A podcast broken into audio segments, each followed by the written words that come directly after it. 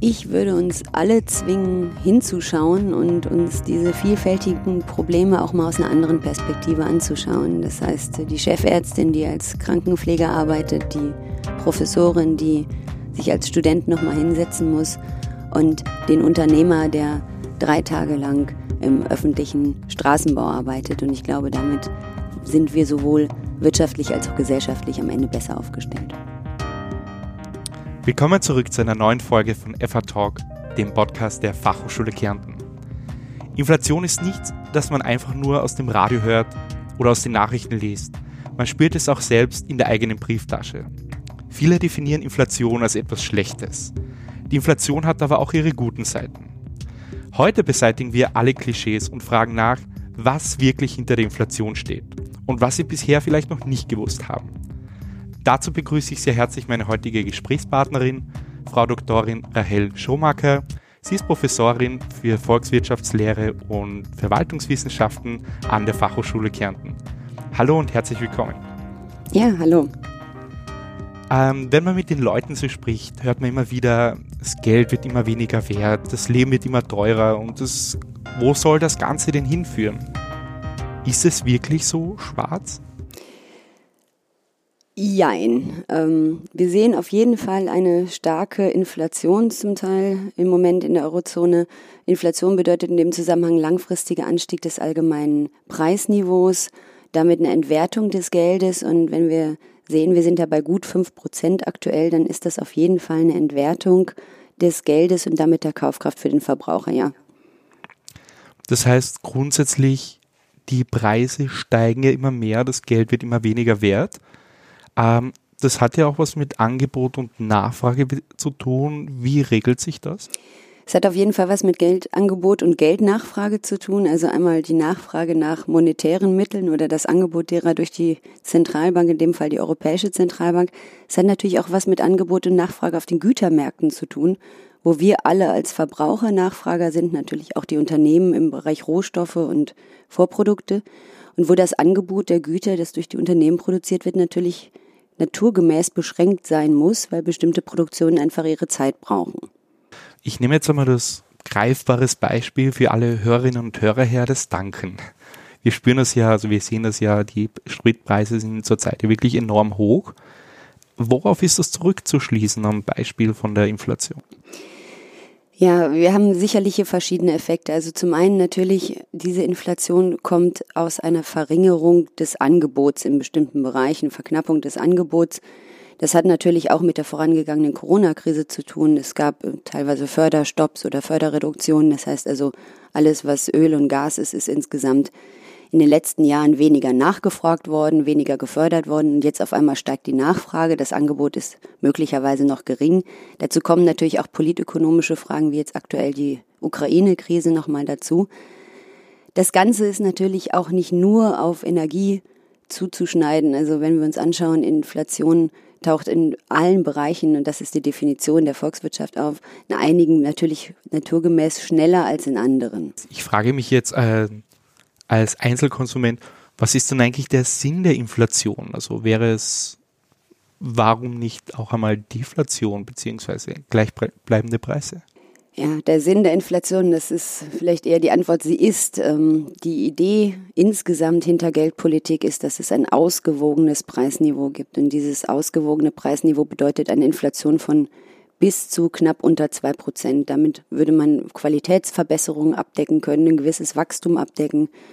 Und alles darunter hat auch seine Probleme, weil natürlich wir alle wissen, nicht nur die Entwertung des Geldes, sondern auch die Erwartung, dass Geld morgen mehr sein, wert sein könnte, können dazu führen, dass Menschen nicht mehr konsumieren, dass Anschaffungen in die Zukunft verschoben werden, was genauso negative Einflüsse auf die gesamtvolkswirtschaftliche Nachfrage hätte, wie wenn man die Entwertung sieht und deswegen vielleicht zu Panikkäufen neigen würde.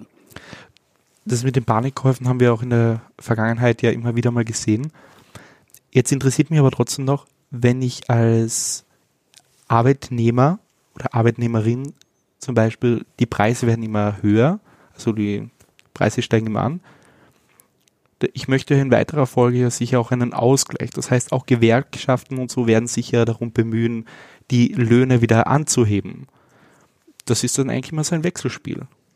Ja, das ist vielleicht auch eine der gefährlichsten Folgen von Inflation, diese Erwartungen. Wir sehen hohe Inflationsraten, erwarten, dass die Rate so hoch bleibt, vielleicht sogar noch steigt, wissen, dass wir uns absichern sollten durch eben zum Beispiel höhere Lohnforderungen. Und das ist dann diese Lohnpreisspirale, die das Ganze noch weiter antreibt, weil insgesamt natürlich jede Inflation muss monetär alimentiert sein. Also Inflation kann nur dann entstehen, wenn die Geldmenge erhöht wird. Und in solchen Fällen, wenn eben auf der einen wie auf der anderen Seite immer nachgesteuert wird, dann ist das genau diese Inflationsspirale, die nach oben hin letztendlich die Preise immer weiter treibt. Das heißt, ähm, Haupttreiber der Inflation sind ja Rohstoffe unter anderem. Ja, es ist alles. Es ist zum einen, im aktuellen Fall würden wir sagen, es ist einmal die Angebotsseite. Also Rohstoffe werden teurer, das heißt Unternehmen müssen höhere Preise verlangen wenn Sie so wollen, weil die Produktion teurer wird. Es ist auch die Nachfrage, die wieder anzieht nach der Corona-Krise, wo lange Zeit, denken Sie an Schuhe. Wer im Homeoffice sitzt, kauft keine neuen Schuhe. Dieser Konsum wird jetzt teilweise nachgeholt, also die Nachfrage steigt. Und eben auch, dass die Europäische Zentralbank und andere Zentralbanken, also nicht nur die Europäer, über viele Jahre hinweg sehr, sehr große Geldmengen in den Markt gegeben haben. Seit der Finanzkrise letztendlich 2007, 2008 das waren verschiedene Rettungspakete. Jetzt zuletzt haben wir diese PEP-Aktionen gesehen, wo es darum ging, die unmittelbaren Konsequenzen der Corona-Pandemie abzufedern. Und ich sage da jetzt mal eine Summe, das waren erstmal 750 Milliarden Euro, dann nochmal 500 Milliarden, dann nochmal 600 Milliarden innerhalb jetzt der letzten zwei Jahre. Also die Geldmenge ist angestiegen und all das in Summe treibt natürlich insgesamt die Preise unterschiedlich in verschiedenen Sektoren, wie Sie sagen. Also Energie ist sicherlich im Moment am stärksten betroffen. Aber wir sehen auch, wenn man auf andere Messkonzepte schauen würde, dass natürlich auch andere Güter des täglichen oder nicht täglichen Bedarfs betroffen sind. Wenn wir jetzt über das Thema Inflation sprechen, was misst man denn hier konkret? Ja, das kommt drauf an. Also das, was wir jetzt als offizielle Inflationsrate sehen, was die Statistik Austria veröffentlicht, ich glaube, wir liegen gerade bei 5,1 Prozent, was ziemlich genau dem Durchschnitt der Eurozone entspricht. Dann sehen wir das gemessen im harmonisierten Verbraucherpreisindex. Was ist das? Das ist der Warenkorb, wo all das drin ist, was wir als Verbraucher konsumieren, anteilig gewichtet. Das heißt also die Wohnung, die Kleidung, das Feierabendbier, und natürlich auch die Bücher für das Lernen an der FH. Das alles ist in diesem Warenkorb in unterschiedlicher Gewichtung. Und wie man sich jetzt ganz einfach vorstellen kann, ist ein Eigenheim natürlich anders abgebildet als eine Miete. Und das bedeutet, dieser harmonisierte Verbraucherpreisindex misst wirklich einen Durchschnittskonsumenten, den es so natürlich nicht gibt. Es gibt auch Produzenten- oder Erzeugerpreisindizes, das sehen wir nicht. Ist vielleicht ganz gut, weil die liegen doch erheblich höher in der Inflationsreise. Also da haben wir zumindest zweistellige, teilweise stark zweistellige Steigerungen gesehen, also wo reine Rohstoffe, Sie sprachen eben über Rohstoffpreise oder Erzeugerpreise abgebildet sind. Es gibt dann auch Messungen, die vielleicht näher an dem sind, was man so gefühlte Inflation nennen könnte, also unsere ganz alltäglichen Bedarfe und das sind in Österreich gibt es diesen Mikrowarenkorb, da ist all das drin, was Sie jeden Tag kaufen. Das ist Gebäck, das ist Milch, das ist Gemüse. Und dann auch andere wöchentliche Warenkörbe. Und natürlich können die Raten, die Inflationsraten zwischen diesen verschiedenen Messmethoden schwanken, weil langfristige Güter, die Waschmaschine mag im Preis nicht gestiegen sein. Die ist natürlich weder im wöchentlichen Einkauf enthalten und auch im harmonisierten Verbraucherpreisindex nur sehr schwach gewichtet, weil man sie vielleicht alle fünf Jahre kauft. Das heißt also, diese täglichen Bedarfe, die über diesen Mikrowarenkorb oder Miniwarenkorb abgedeckt werden, können natürlich teilweise sehr viel stärker gestiegen sein. Gerade für alles, was Sie vorhin angesprochen haben, natürlich auch, wo es vielleicht natürliche Ressourcen gibt, die gebraucht werden, die teurer werden, landwirtschaftliche Produkte, die starken Schwankungen ausgesetzt sind oder eben natürlich auch Gegenstand von Spekulation auf bestimmten Märkten, wie wir es gesehen haben, wenn es um Rohstoffe geht. Wenn ich jetzt sage, das kann ja von hinten bis vorne nicht stimmen, weil die Preissteigerung bei äh, bei den Spritpreisen zum Beispiel und, und, und. Wo kann ich mich darüber informieren oder genauer nachschauen? Weil das ergibt ja am Ende des Tages einen Sinn. Die 5,1 Prozent kommen ja von woher? Ja, die Berechnung können Sie sich natürlich anschauen auf den, zum Beispiel der Internetseite der Europäischen Zentralbank oder auch bei der Statistik Austria. Und da sieht man sehr schnell, dass zum Beispiel in so einem Mikrowarenkorb sind Tageszeitungen mit 11 Prozent immer noch gewichtet. die Frage jetzt an unsere Zuhörer, Zuhörerinnen, wer kauft für 11 Prozent seines täglichen Budgets Tageszeitungen? Wahrscheinlich schaut man doch eher in die Social Media. Wenn Sie viel Auto fahren, weil Sie pendeln, werden Sie natürlich viel stärker die Energiepreise spüren, die im Mikrowarenkorb quasi gar nicht abgedeckt sind. Also es macht vielleicht nicht nur Sinn, sondern auch Spaß, einmal da reinzuschauen und äh, zu fragen, inwieweit bin ich der typische Konsument für die Eurozone, für Österreich. Und da werden viele von uns sicherlich sehen, dass sie das eben nicht sind. Ich denke an unsere Studierenden, die hoffentlich auch ein bisschen anders konsumieren und nicht zu vernünftig sind und immer nur Waschmaschinen kaufen und Gemüse. Insofern sich zu informieren ist da sicherlich nicht falsch und durch diese Abweichung, die man da erkennt, sieht man natürlich auch, warum die gemessene Inflation, die offizielle Inflationsrate häufig nicht das ist, was wir für uns persönlich empfinden und wie uns für uns persönlich auch real ist natürlich. Also es macht schon Sinn, da mal hinter die Kulissen zu schauen und da mal wirklich an sich damit zu beschäftigen, was es damit ähm, wirklich auf sich hat. Ich frage mich jetzt trotzdem, werden diese starken Schwankungen sich irgendwann wieder am Einpendeln? Ja, wahrscheinlich schon. Wir haben jetzt viele, viele Jahre ähm, in einer Art von doch Krisensituation verbracht über die Finanzkrise, dann kam die Flüchtlingslage, jetzt die Covid-Situation. Ähm, Schwankungen sind sowohl auf den Märkten, auf denen sich Preise zwischen Angebot und Nachfrage frei bilden, als auch natürlich im Bereich der des Geldwertes durchaus normal. Und wenn wir sagen, langfristig haben wir Boomzeiten und Rezessionen und dieser Boom ähm, natürlich auch häufig monetär in, in der Vergangenheit ähm, durch letztendlich eine gewisse Inflation gekennzeichnet war. Normalerweise pendelt sich das ein.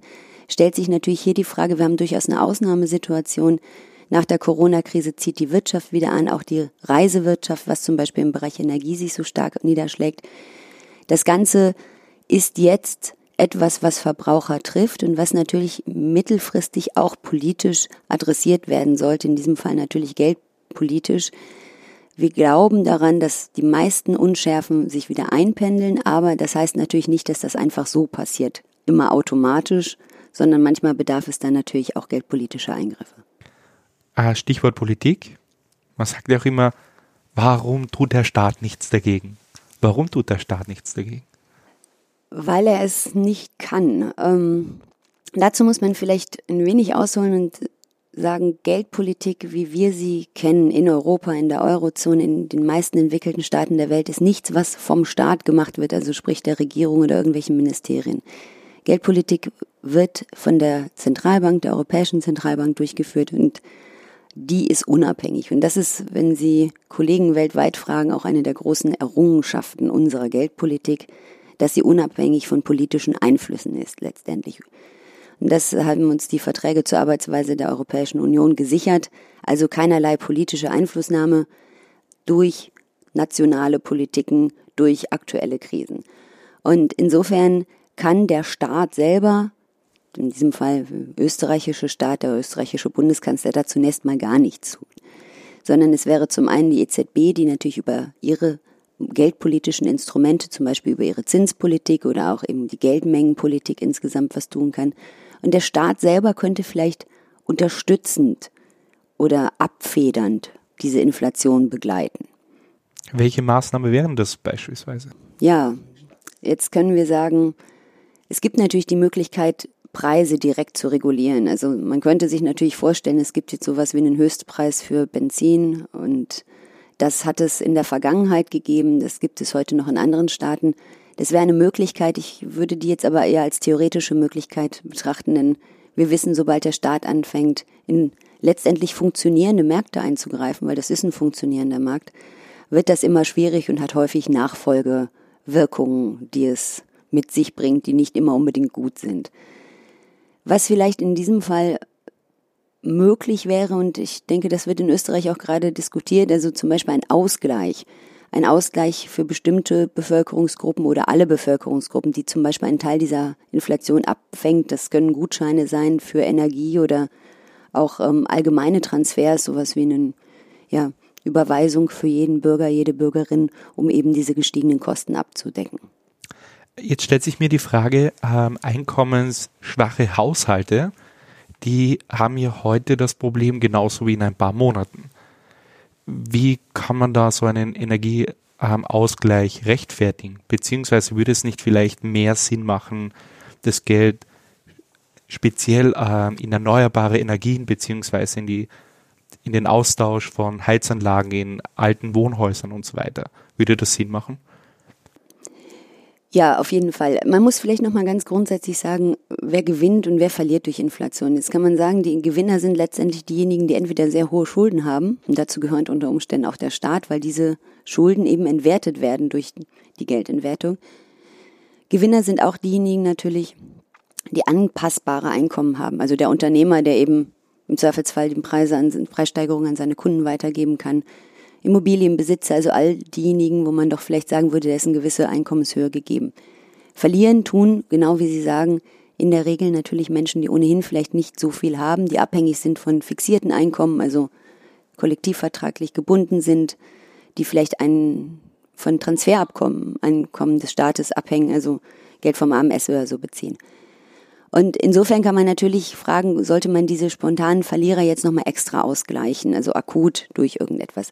Langfristig, gerade wenn wir jetzt in dem Bereich Energie und Rohstoffpreise schauen, ist es natürlich so, jetzt Energiegutscheine zu verteilen ist möglich, aber wie Sie sagen, langfristig, ähm, ich schaue da auch natürlich auf die Langfristziele Österreichs, der Europäischen Union, der New Green Deal, ähm, zu sagen, alles, was wir an Wachstum haben wollen. Die nächsten Jahre muss grünes Wachstum sein, muss irgendwo doch mit unseren Klimazielen und Umweltzielen vereinbar sein. Also insofern wären da vielleicht letztendlich Investitionsanreize in Heizanlagen, in erneuerbare Energien sicherlich sinnvoller. Die Frage natürlich, ob jemand, der eventuell im sozialen Wohnungsbau wohnt und Miete zahlt, ähm, ob derjenige von so einer Investitionszulage dann profitieren würde, ob man dann vielleicht doch sagen würde, man macht es auch zweigleisig, einmal, dass die unmittelbaren niedrigen Einkommensbezieher irgendwo subventioniert werden und auf der anderen Seite eben grüne Investitionen nochmal angestupst werden. Wie geht es aus Ihrer Sicht in Österreich voran? Könnte es schneller gehen oder sind wir mit dem Tempo ganz gut dabei? Ähm, Jetzt kann man sagen, schneller kann es immer gehen und ähm, wir verlieren vielleicht über die Krisen der letzten Jahre ein bisschen aus dem Blick, dass diese ganz große Creeping Crisis, diese kriechende Krise Klimawandel tatsächlich real ist und dass, ähm, dass doch unsere Anstrengungen auch ja, nachhaltig, langfristig bedarf. Insofern schneller gehen könnte es. Andererseits müssen wir schon sagen, wir haben in den letzten Jahren, jetzt auch nochmal in der Pandemie gesehen, dass der Staat doch mit erheblichen Maßnahmen zur Unterstützung der Bevölkerung, auch der Industrie hereingegangen ist, doch eine große Kraftanstrengung, auch gesellschaftlich, aber eben auch politisch natürlich. Und wahrscheinlich muss man dann irgendwann jetzt nochmal auch aus diesem einen Krisenmodus umschalten in das neue Normal und zu sagen, diese Anstrengungen, die wir jetzt in dieser Gesundheitssituation hatten, dürfen nicht nachlassen, die müssen wir einfach vielleicht verändern, um dann entsprechend den Klimawandel oder diese Frage nach nachhaltiger Energie der Zukunft auch zu beantworten. Jetzt haben wir das Thema aufgrund der Unruhen in den östlichen ähm, osteuropäischen Staaten, Ukraine, ähm, sowohl als auch in Russland. Jetzt merkt man wirklich, dass es auch ein Nachteil sein kann, in so einer großen Abhängigkeit wie einem Land zu, wie Russland zu stehen. Nun die Frage, was kann Europa noch besser machen? Ja, letztendlich haben Sie eigentlich die Antwort vorhin schon selbst geliefert. Also ich glaube, in einer globalen, vernetzten Welt können wir nicht uns unabhängig machen. Und ähm, auch aus ökonomischer Sicht wissen wir, dass Arbeitsteilung und Spezialisierung eine gute Sache ist. Und insofern diese Art ähm, jetzt der, der kriegerischen Auseinandersetzung, diese Art von Krisen ist hoffentlich ähm, die Seltenheit oder bleibt eine Seltenheit und die Ausnahme. Allerdings natürlich, gerade wenn es um Güter geht, wo wir doch eine sehr, sehr starke Nachfrage haben, die doch irgendwie auch ein Stück weit unelastisch ist, die wir also nicht einfach ersetzen können. Da ist diese Investition in Zukunftstechnologien wahrscheinlich aus beiderlei Hinsicht sinnvoll. Also es würde uns doch diese Unabhängigkeit oder ein Stück weit unabhängiger machen und eben gleichzeitig dabei helfen, dieses Wachstum, wie wir es haben wollen, eben nicht nur nachhaltig zu gestalten, sondern eben auch in einer gewissen Weise grün. Ich habe Sie eingangs auch vorgestellt, Sie lehren an der Fachhochschule Kärnten Volkswirtschaftslehre und Finanzwissenschaften. In der Volkswirtschaftslehre äh, befassen wir uns genau mit, diesen, mit dieser Thematik. Was erwartet Studierende, wenn sie bei Ihnen in der Vorlesung Ja, die Ökonomen sind immer die unbeliebten Menschen im Haus, weil sie mit Dingen wie erste Ableitung kommen und ähm, statistischen Begriffen. Ich glaube, diese Art, und das zeigt ja auch dieser Podcast heute, ähm, diese Art von langweiliger Ökonomie muss nicht langweilig sein, sondern wir sehen gerade eben ganz aktuell, wie wichtig bestimmte ökonomische Fragen auch für unseren, für unser tägliches Leben sind und eben nicht nur für das Individuum, auch für die Gesellschaft. Dazu gehört einmal diese Inflationsfrage, dazu gehört eben auch vielleicht die Frage nachhaltiger Konsum oder Innovationsfähigkeit von Unternehmen oder grundsätzliche Fragen auch, ähm, wir haben es eben schon angesprochen, Arbeitsmarkt, Arbeitslosigkeit, ähm, Demografie. Das sind alles Themen, die wir auch natürlich durch die wirtschaftswissenschaftliche Brille, aber doch auch mit Blick auf ihre gesellschaftlichen Implikationen im Unterricht behandeln. Und ich denke, spätestens jetzt mit dieser Corona Pandemie, mit Brexit, mit all diesen ja auch leider kriegerischen Auseinandersetzungen auf der Welt sehen wir, dass es natürlich nicht nur um uns hier in Österreich in der EU geht, sondern dass man durchaus auch im Rahmen des Unterrichts einen Blick in den Rest der Welt werfen sollte und werfen muss. Und das tun wir natürlich auch gerne. Das heißt, wenn sich jetzt die eine Hörerin oder der eine Hörer sich jetzt angesprochen fühlt, interessiert fühlt, es gibt ja auch ein Studium, dem Sie sehr nahe sind, das ist das Public Management bei uns an der Fachhochschule Kärnten, äh, beschäftigt sich mit der öffentlichen Verwaltung und auch um die politischen Aspekte. Wenn ich jetzt dieses Studium anvisiere, welche Alleinstellungsmerkmale hat dieses Studium?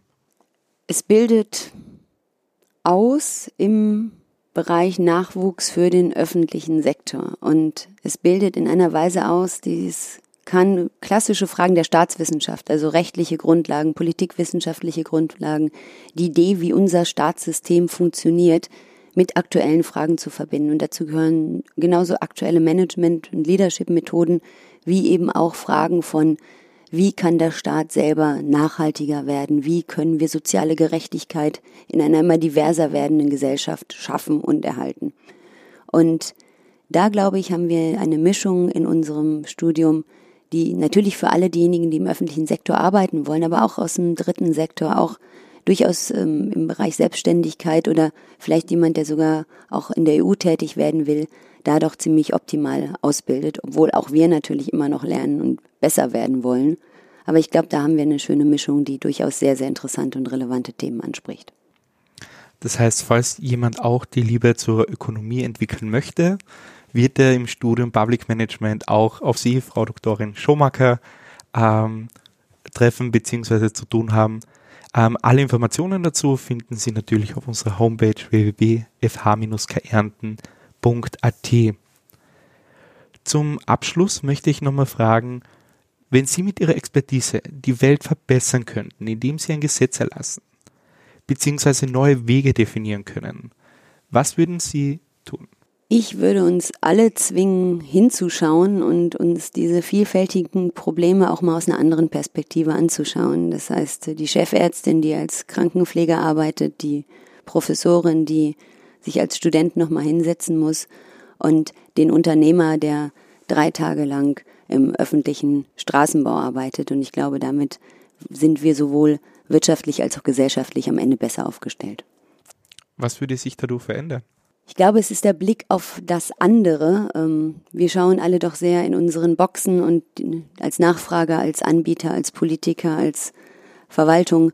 Und ich glaube, diese Situation, gerade diese Krisen zeigen uns, dass wir außerhalb dieser Boxen zumindest versuchen müssen zu denken. Und wir sehen, dass große Errungenschaften unserer Staaten der Europäischen Union eigentlich darauf beruhen, dass wir dazu in der Lage sind. Und vielleicht darf man sich von Krisen und auch vielleicht auch von dieser allgemeinen Einschätzung sozialer Ungleichheit, ähm, Klimawandel, da sind doch sehr viele Gefahren und Befürchtungen auch unterwegs aktuell, dass man dann vielleicht sieht, dass es gar nicht so schlecht um uns bestellt ist, wie es manche meinen. Großartig.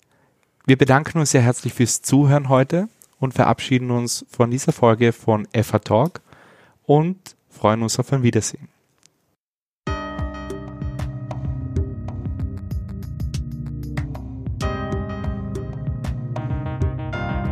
Sie hörten FH Talk, eine Podcast-Produktion der Fachhochschule Kärnten.